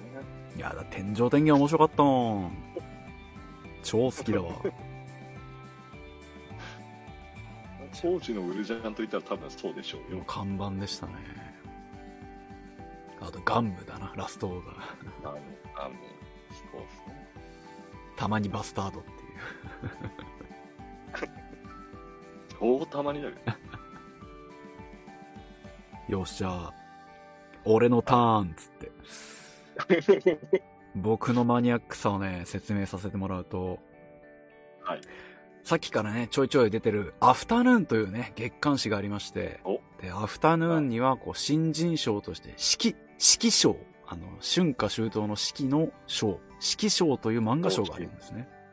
はい。で、これ、四季賞というのがすごい賞でして、あの、まずね、応募の段階で何ページ書いてもいいよっていう、あの、漫画界随一の尖った、尖った賞で、で、アフタヌーンってね、ある時期、数年間なんですけど、その四季賞の、あの、賞を取った作品をね、四季賞ポータブルって言って、月刊誌に小冊子をつけてた時期があったんです。よ。うんうんうん。で、これが熱くてね、本当に、これから売れる漫画家の卵たちのね、こうデビュー作、デビュー前の、こう、原石のね、輝きが満ちてた時期があって、で、その中で、僕があの、2006年の夏号にあった、あの、呪縛という作品がありまして、そう、前も星さんにはね、話したことがある。うん。そうだね。で、植木、これ読み方もね、ルビ振ってないからわかんないんだけど、勝美さんって方だと思うんですけど、多分。植木勝美さんって方の呪縛という作品で、これはあの、指揮賞の大賞を取ったわけじゃない、その、準、準、ちょっと下のね、賞なんだけど、僕はこれがめちゃくちゃ好きで、あの、侍のね、復讐の物語なんですよ。で、当時アフタヌーンには無限の住人っていうめちゃくちゃ大看板の侍の復讐の作品があるのに、はいそこにあえて侍の復讐の物語をぶち込んできて、しかもそれがめちゃくちゃ面白かったんですよ。あのー当時ね、僕立ち読みで読んで、あまりにも面白かったくせに買い逃してバカだったから。で、数年後にまた読みたくなって、うわ、なんか、オークションとかヤフオクでねえかなって探して、探して探して探しまくってようやく見つけて、あの、うん広島の古本屋さんが出店してて、ブチ、ブチありがとう、広島の 古本屋さんって思って。そこで買い直してね、数年ぶりに読み直したらやっぱめちゃくちゃ面白くて。あのね、特にすごいのが、あのーラストシーンがあるんですね。ラストシーンを、あのーヒロインの表情だけで4カット書いて、最後ザシュって音で猫がニャーンって鳴いて終わるんですよ。その、ヒロインの顔の無言の表情の間だけでね、作品を締めるのが素晴らしすぎて。うん。すごい。で、これはやばい、この人デビューしたら、アフタヌーンの看板になるわって思ってたら、その後漫画を描かないというね。嘘だろあ、もうそれで終わっちゃった。そうなんですよえ。植木克美さんがね、筆を折っちゃったのか、ご病気とかなのかわかんないですけどね、その後書いてないんですよね。で、ツイッターでね、この呪縛のことをね、つぶやいてんの、俺と数人しかいないですよね。俺いないんじゃないの？いつかね、この作品をモーションコミックとかにしたいなと思ってるんですけどね。というねアフタヌーン編集部に連絡したらいいんじゃない？あのね、講談社ってね、個人には許可くんないんですよ。あ、そうなんだ。だからどっか企業に入って、その企画としてやんないとね。えー。そうなんですよ。やっぱ調べたんですよ、俺も。うん、スポンサーの方、そうなんですよ、ね。どんな小さな制作、生産会社でもいいので。自分で立ち上げるしかねえなって。ああ、いいじゃん。というね。まあその雑誌本誌じゃなくて、その小冊子に載ってる、しかも対象でもない漫画の話でした。いやー超好き。いやいいね読んでみたいけどね。今度貸しますよ、じゃあ、本当に。あ。はい。いや、でもなんかそんな、あの、貴重な冊子を手元に置いてくるのが怖すぎるよ。万が一、あの、喪失したらもう二度と手に入らない。確かにな。そうですね。その場で読んで終わりたい。呪縛でした。すごいね。次はありますか？もう一個。でもそんなにマニアックな作品はないな。そこまでマニアックなのは。マニアックさ競ってもね、どうなんだって話なんだけど。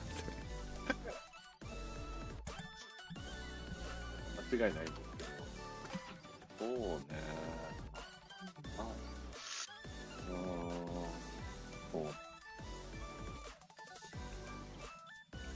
なんだろう。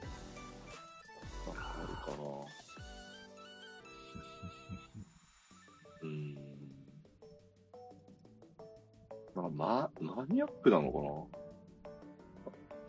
えっ、と、はい。じゃあ、多分そこそこ話題になったので、はいそんなにマニアックではないと思うんですけど、さよならも言わずにというあ、知らない作品ね。上野健太郎先生の。作品な結構有名な作品なので、多分、あの、見たらわかるかもしれない、堀は。さよならも、も言わずに。で、全部ひらがなで。へえ。言わず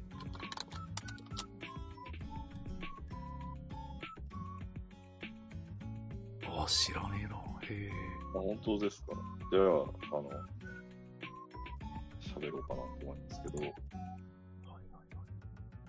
えっと、ビームかなるほどま。マニアック。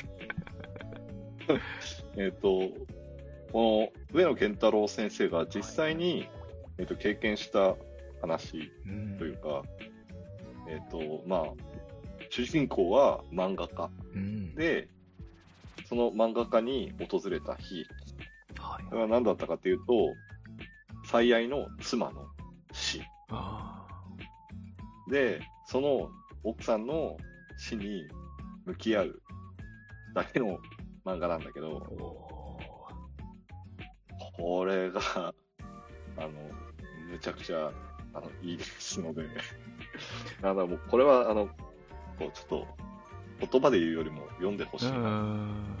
感じですね。あ、確かにこの漫画がすごい2011年第3位。なるほど。でも、そこ、それなりに話題にはなってたと思うので、なんだけど、これ当時、多分ね、友達から、そう、勧められて読んだんだけど、とやっぱり、奥さんがね、やっぱちょっと精神的な病だっていう設定でもあって、ちょっとね、読んでてね、やっぱりね、こう、すごい、こうグッときたというか、なんか、作品で、で、多分僕、当時も読んで泣いたんだけど、これ今読んだら多分もう涙が止まらなくなる 作品だな、ちょっと思い出しただけで、こう苦しくて泣きそうになるなので、これは、あの、まあおすすめというか、まあもう、最近あんまり話題にもならないので、ちょっと話しておきたいなっていいういですね。いうふうに思いました。すごい、もうよよ読むと引っ張られちゃって、ちょっとしんどくなったりする人も多分いると思うので、あのもしあの、ね、あのご自身がそういうこう大切な人を失った経験があるとかっていう人は気をつけた方がいいと思うんですけど、なるほど。ビームってとこがいいですね。コミックビーム。これはね、ちょっと。そうだからあの、すごく読み返す作品とかではないんだけど、うんこうもう、なんていうのかな、たまにこう読んでしまって、いろいろ後悔することがあるぐらいの作品ですね。いいですね。だからタイトルがもう全てを物語っているというか、うん、さよならも言わずになんですよね。重そう。重い。いや、重いんだけど、なんだろう、その、重さと向き合わなきゃいけない時ってあるじゃないですか。ぐわーぐわーなるほど。いや、確かに泣きそう、これ。うちょっとね、だから、ああの、弱ってる時はやめてくんださい。そうだね。本当に。うん確かに。本当にやめてください。自分の、あの、心の安定が第一に。泣きたい時にね、読めばや、そういう、そういうのもないな。でも、泣きたい。いや、でも知らなかったななるほど。不勉強でしたそういやいや、不勉強とかじゃなくて、そういう作品があるのが、やっぱ日本の漫画の素晴らしいところだよね。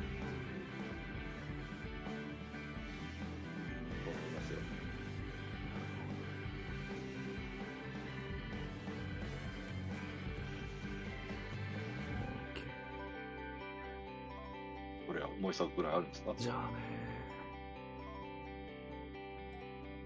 これにするか。よし。じゃあ。今から紹介するやつはですね、あの、ウェブ漫画。ウェブで読める漫画。紙になってないウェブで読める、ウェブでしか読めない漫画の最高峰だと僕は思ってるんですけど、居酒屋魔法少女よだれと涙って知ってます？知らない。これがめちゃくちゃ面白くて。ね。居酒屋魔法タイトルだけ少女。今日あれだよね。さっきの早子酒道。確かに。繋がってくる感じだけど。近い感じがする。でね、これがね、今もう読めなくなっちゃったんですよ。ああ、そうなんだ。3kg 先生って方がね、書いてて、そうだね。3kg 先生って書いてあるからね。でもウェブ漫画、ニート社っていうね、あのー本当にウェブ漫画のこう、なんていうか、あの、真靴みたいな ところがあるんですけど、そこでね、生まれた奇跡なんですよね。居酒屋魔法少女よだれと涙。えー、あなんか結構絵の感じも面白いね。面白い。本当に話が上手くて、こう設定的にこの、まあ、魔法少女のよだれと涙が、あの、めちゃくちゃ強くて、で強すぎて、もう魔法少女だった時から13年間もうずっと魔法少女やっちゃやっちゃってて、うん、で、成人して、あの、居酒屋で毎回二人で会って、愚痴とかか過去の栄光とかを話す話なんです。これがめちゃくちゃ面白くて。得だね。で、魔法少女になった、これ弊害として、こう強さと引き換えに、よだれと涙が二人で、あの、止まらないっていう設定なんですよ。よだれちゃんと涙ちゃん。そうだ、もう読み返せないってことをね、知ってショックだったな 本当に。いや、全部プリントアウトしてね、印刷しとくんだった、こんなことなあそれはもうウェブコミックの弊害ですね悔しい。本当面白かったね。え、どうされちゃったんだろうね。あのー、この 3kg さんって方は今、実はジャンププラスでやってるんですよ。あの、ルーキーで。えニート社からジャンプラに移って、多分その段階で、よだれと涙消したんだろうなと思って。ー、えー、なんだろう、なんか、権利上問題があるやつなんすかね。で、ぶっちゃけ言うと、その、3kg 先生って今でも作品書いてるんですけど、結局このよだれと涙が一番面白かったんですよ、俺は。あ、本当だね、ジャンプルーキーで。そうそう。え絵柄もちょっとね、その可愛い系の方によって、作品のテイストもね、本当にキラキラした方に寄っちゃってて、ギャグが減っちゃってね、よだれと涙のコメディ最高だったのになと。そう。残念です。そんな伝説の作品でした。本当面白かったんだよないつまで魔法少女やんなきゃいけないんですかねつって。うーん、負けるまで？とか言って。無敵なんですよ、あの。なんか化け物を、その、悪の裏ボスを倒しちゃって、あの、レベルアップの音が2週間鳴りやまないわ、つって。ノイロー、ノイローゼになりそうとかノイローゼになるよね、それ。2週間、レベルアップの音が鳴りやまないとか。めちゃくちゃ面白いな。面白いね。で、その毎回居酒屋で飲むから、その、居酒屋の大将が一度も顔出ないんですけど、大将がいいまでね、愛用とか言って料理出してくるんですよ。その間の表現が絶妙すぎて。素晴らしかったな。そうね。知ってる人いるかな？あ、でもこのなんかジャンプルーキーの方にある、なんだ、100機走行ガシャドクロとかあはいはい好きそうじゃないですか。ガシャドクロね。でもな。あ、違うんだ。突き抜け切らないんですね。あなるほどね。そうだな。残念だなって思うな。そうだね。残念だね、それは。いずれどこかで日の目を見ることがあるんだろうか。その今、3キロ先生がやりたいのはそっちなんだなってのは感じるんですけど、あなたの本当の武器はそれじゃないなって俺は思ってしまう。それくらいよだれと涙が良すぎたんですよね。堀に好かれたからっていうのは、その先生の作品が売れるとは限らないから。そうですね。確かに、確かに。そうだな。俺が編集者だったらって思っちゃいますね。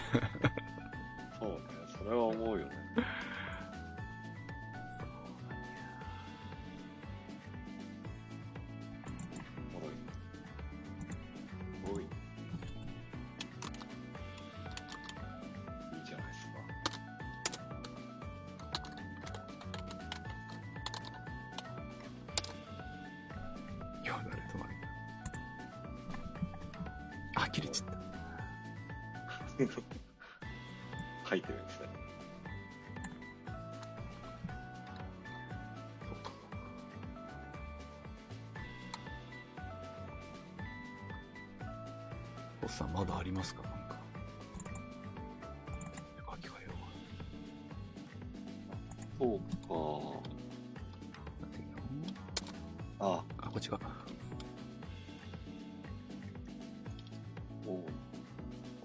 かっていうと、さっきの打ち切られちゃって悲しかった漫画に近いけど、はいはいはい。あの、えっ、と、ガンツのお奥博也先生。の書かれてたゼロワンっていう、へえ。ヤンジャンに連載してたのかな？はいはいはい。確か。です、作品ですね。うーん。ガンツの多分前かな？はいはいはい。で、前編初デジタル作画してて、へえ。で、だからこれ、これ書いてたからガンツがあるみたいな作品なんですけど、うんうんうんで、まあ、簡単に言うとどういう作品かというと、こう、まあちょっと未来、当時からして未来の話で、こうゲームセンタージョイパレスっていうところに入ってる格闘ゲーム。バーチャル格闘ゲーム、MBZ っていうゲームがあって、まあ、世界中に人気を博してるゲームがあると。はいはい。で、その格闘ゲームを、こう、主人公のイスルギ・ネロっていう。少年がいるんだけど、うんその子が、ひょんなことからプレイするようになって、で、こう、まあ、なんていうのかな、こう話題になっていくみたいな、うん、で、こう、さ最終的にそのグランプリの方に出てくみたいなところになるんだけど、まあ、その手前で終わっちゃうんだけど、あ3巻で終わってるんだけど。なるほど。ゼロワン？ゼゼロワン？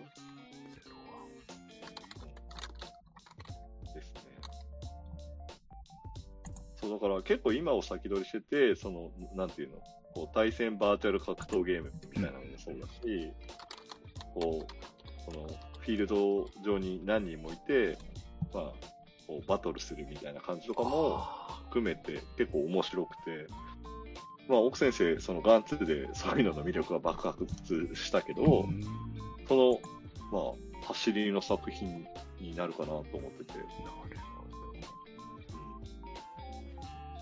あ、本当ちょうど1年ぐらいしか連載しないんだね。で、3巻出てて、その次書いてるのがガンツみたいだね。なあ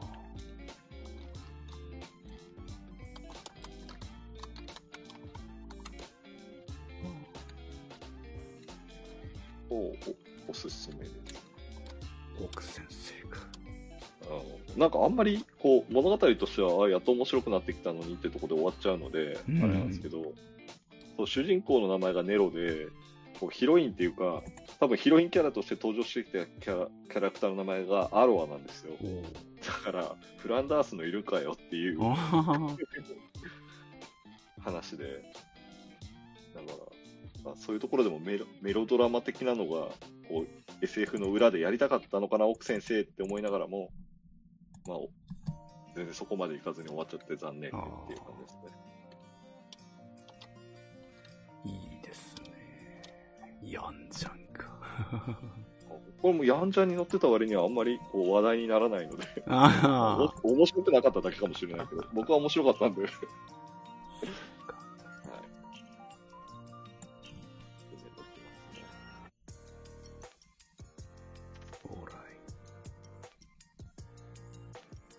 入らねえ、ダメだ。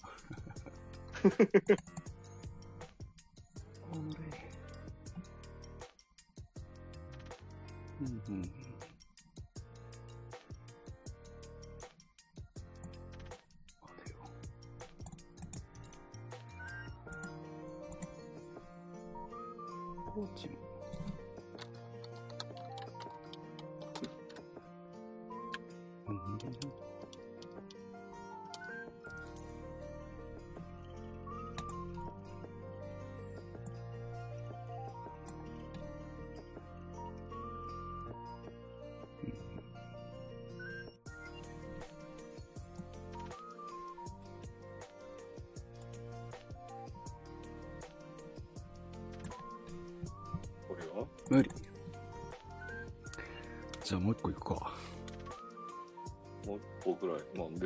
そんな無理やり言わなくてもそうですね。じゃあこれ最後にしようかな。はい。あのー、これはですね、週刊少年チャンピオンで、えおーチャンピオン来たね。ー12話限定で連載されて、で、めちゃくちゃ面白かったんですよ。けど、単行本化されなかったという悲劇の作品で。えー、たまに昔はあったよね。だけど今そうなんで。すよ。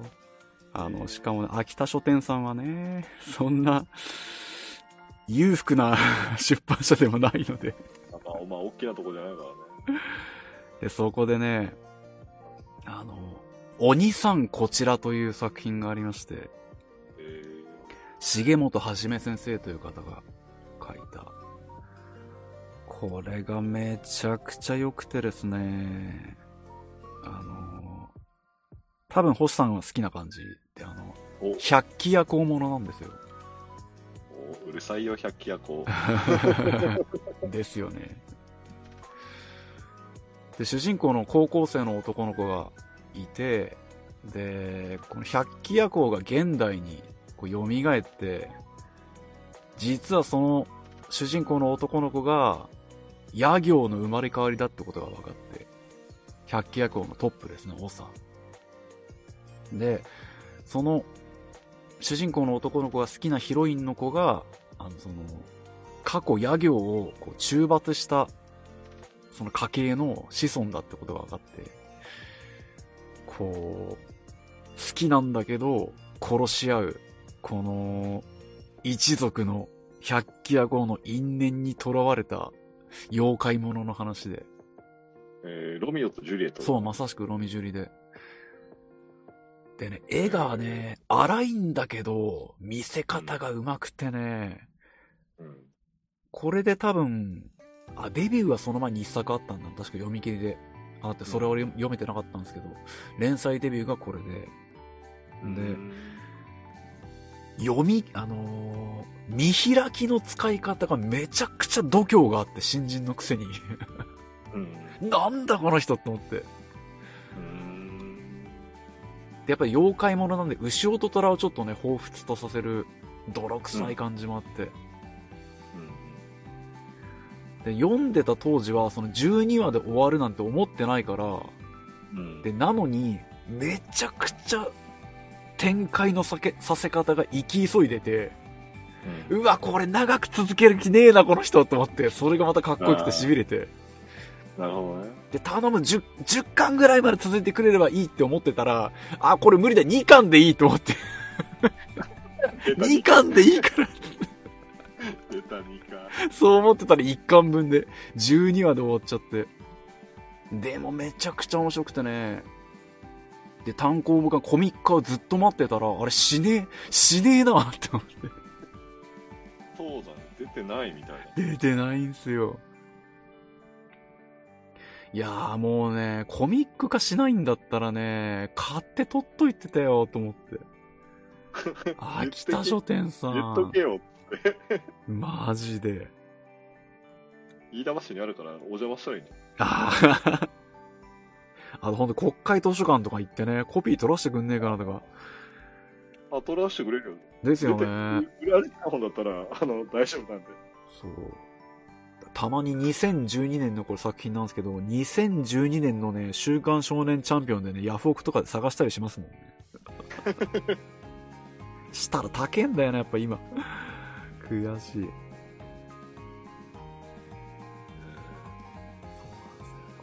さん、こちらは良かったなそう。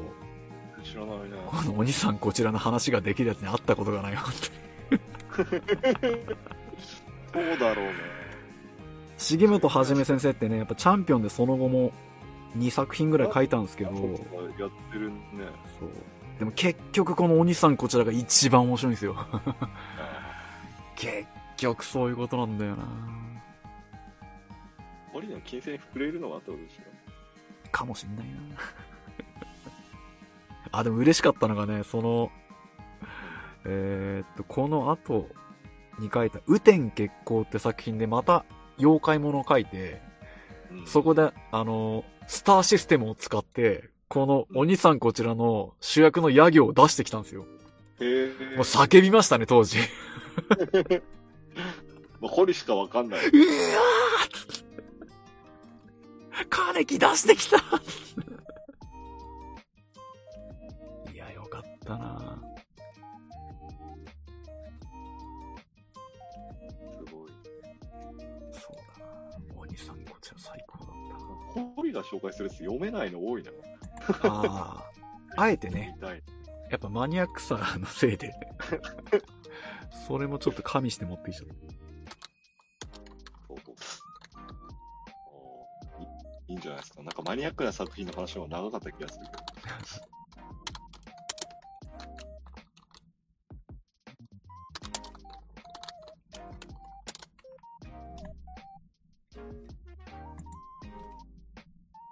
涙ない。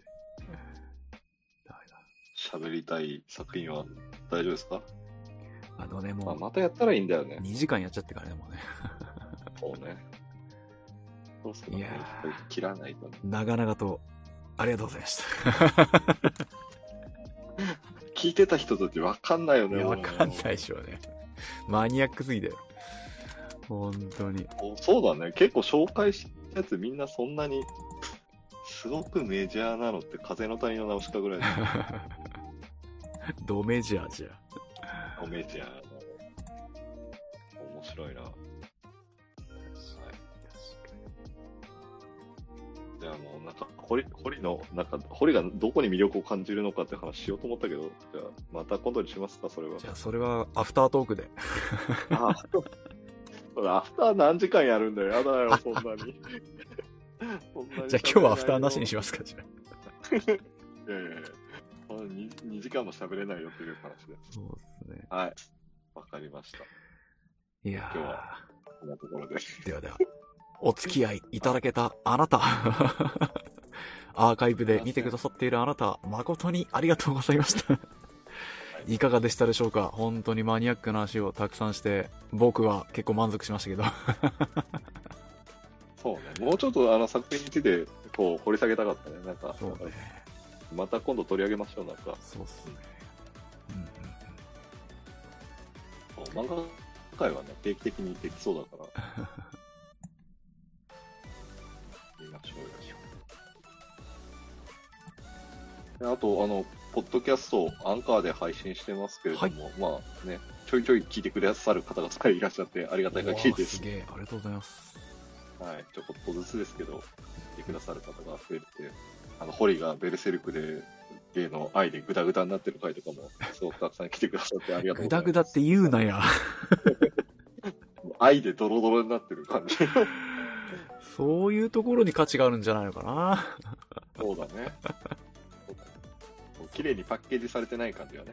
そうですね。すいません。いいんじゃない？いや、いいと思いますよ。とても人間的な魅力がね、伝わっていいんじゃないですか。